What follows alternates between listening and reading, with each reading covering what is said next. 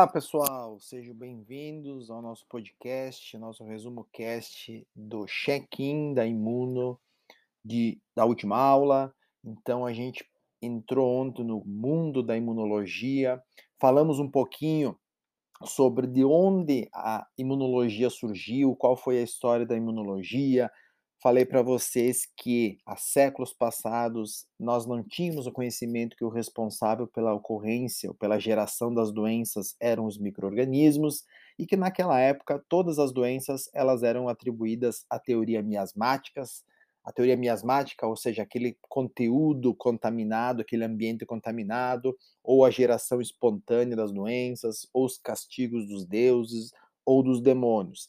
E só muito tempo depois séculos depois, uh, surgiu a teoria microbiana, que surgiu lá com Robert Koch e com Louis Pasteur, uh, que começaram a identificar os primeiros microorganismos.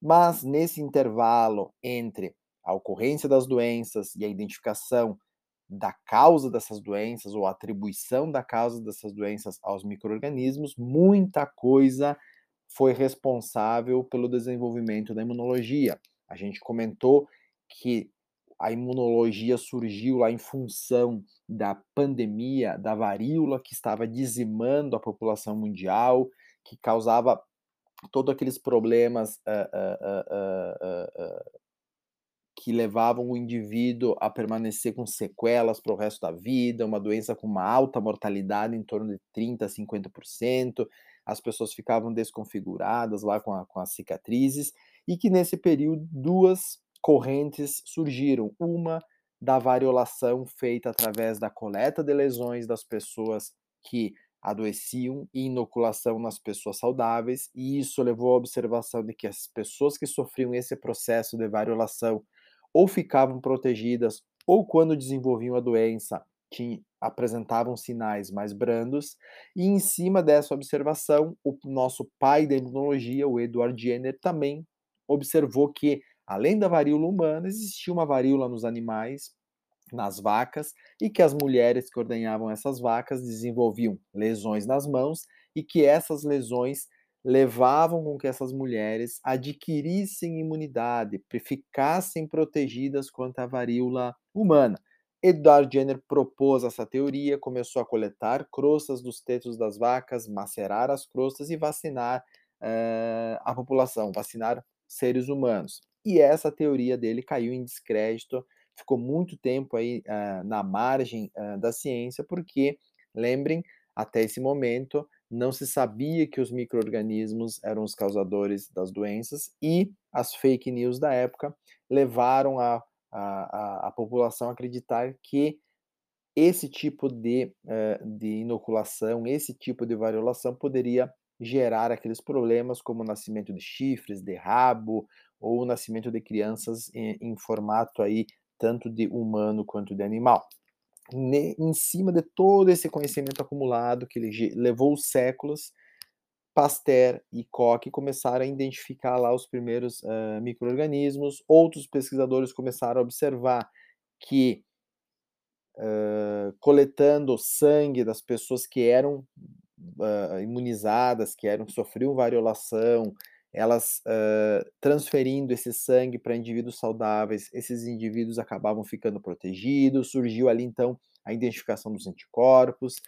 Depois, aquele senhor lá pegou uma, a, a, uma estrela do mar no, seu, no, no formato aí uh, fetal ainda, que é muito transparente, espetou lá um espinho de uma laranjeira e verificou que várias células corriam lá para o local para tentar uh, reconhecer aquele, aquele invasor, e a partir daí foi se descobrindo detalhes da imunologia que hoje eh, nos fornece uma série de informações.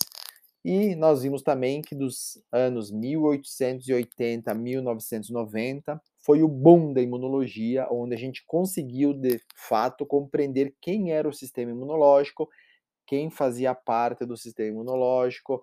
A gente viu descobriu que existiam células, mas também existiam outras moléculas que faziam parte do sistema imunológico, e aí nós chegamos na definição hoje da imunologia, em que o sistema imunológico é composto por células, moléculas e outras substâncias que, de uma, em, num formato coordenado e organizado, geram uma resposta imunológica.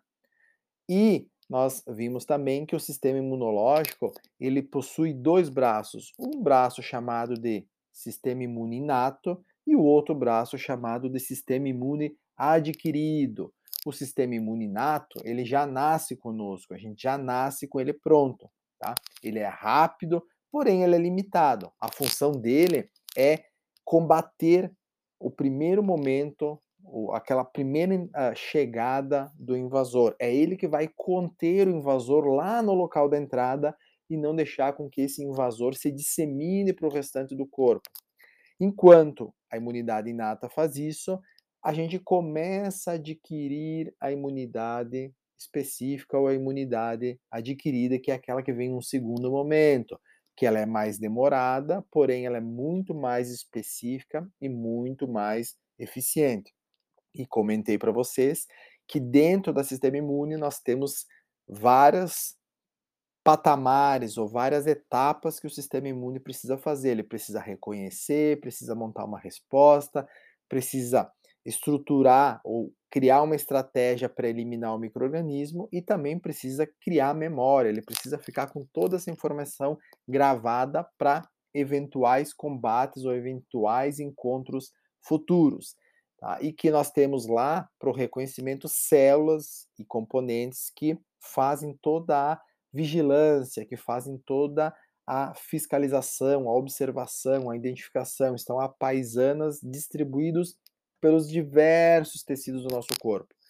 Falei para vocês que existem células que estão lá na linha de combate, mas também têm a função de capturar o microorganismo e levar lá para o nosso quartel-general para que lá ele seja interrogado e a gente estruture ou crie a estratégia de eliminação, de destruição desse invasor.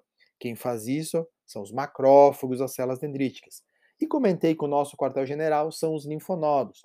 E o caminho com que todo esse processo ocorre é realizado através da circulação linfática. Comentamos por isso que os linfonodos acabam estando aumentados de tamanho, se apresentando num, numa forma uh, maior ou edemaciada, porque muitas células circulam da periferia para o linfonodo, porque lá é o local onde a resposta imune vai ser estruturada. Lá no quartel-general, no linfonodo, a resposta imune sendo estruturada, todas as, as células e os mecanismos da resposta retornam para o local inicial da, in, uh, da, da, resposta uh, imunológica, onde eu tenho uh, o invasor. Comentamos também que o auge da resposta imunológica é a inflamação, ou seja, a inflamação é uma coisa boa quando ela se mantém controlada ou quando ela se mantém no seu formato agudo, lá que até três ou quatro dias a inflamação é uma coisa boa. Quando a inflamação é ruim? Quando ela é muito exagerada ou quando ela ultrapassa a fase aguda e entra na fase crônica. Então a inflamação faz parte, a inflamação é um, uma etapa da resposta imunológica e por isso que a gente precisa cuidar quando a gente usa de forma uh, uh, uh, não apropriada os anti-inflamatórios. e a gente comentou também no final da aula que hoje, cada vez mais, tá? Nós temos um problema que é o desequilíbrio do sistema imunológico. Então, o sistema imunológico é o que nos defende, é o que nos protege, é o que nos, tor nos torna imune a uma série de doenças infecciosas. Mas que, se a dose dessa resposta não estiver sob controle, eu tenho uma série de efeitos colaterais. E esses efeitos colaterais são as, as hipersensibilidades, as alergias, as doenças autoimunes que é o que está acontecendo ou tende a se elevar para os próximos anos, tá? Quando que vai, vão ocorrer essas doenças? Quando o indivíduo, seja ele humano ou animal, ele tem alguma alteração genética que faz com que o sistema imunológico se confunda naquele processo de reconhecimento, de resposta, de eliminação e de memória, e ele acaba se confundindo entre a estrutura, as características do invasor, de um patógeno invasor, com características de, do, de células, de proteínas das nossas próprias células e acaba tentando destruir as nossas próprias células, os nossos próprios uh, tecidos. E para finalizar, a gente comentou que entre a imunidade inata e a imunidade adquirida, eu preciso de um certo tempo para que isso se estruture. A inata já está pronta e ela é que dá, que dá tempo, que garante tempo para que a imunidade adquirida se estruture. Para que isso aconteça, eu preciso de tempo. Muitas vezes eu não tenho esse tempo, ou seja, eu preciso eu preciso agir rápido, por exemplo, durante um processo infeccioso. Então, eu não tenho 14 ou 21 dias, que é o tempo que a imunidade adquirida precisa para se estruturar. Então, isso nos leva a utilizar, quando disponível, a estratégia das vacinações, das imunizações. O que, que eu quero com uma vacinação? Eu quero treinar o meu sistema imunológico para que ele reconheça, responda uh, elimine e crie memória o mais rápido possível, para que num segundo encontro, ao invés de eu precisar 21 dias entre a imunidade inata e adquirida para eliminar o meu invasor, eu faça isso com 5 a 7 dias e consiga garantir uma sobrevida ou garantir a vida ao nosso hospedeiro.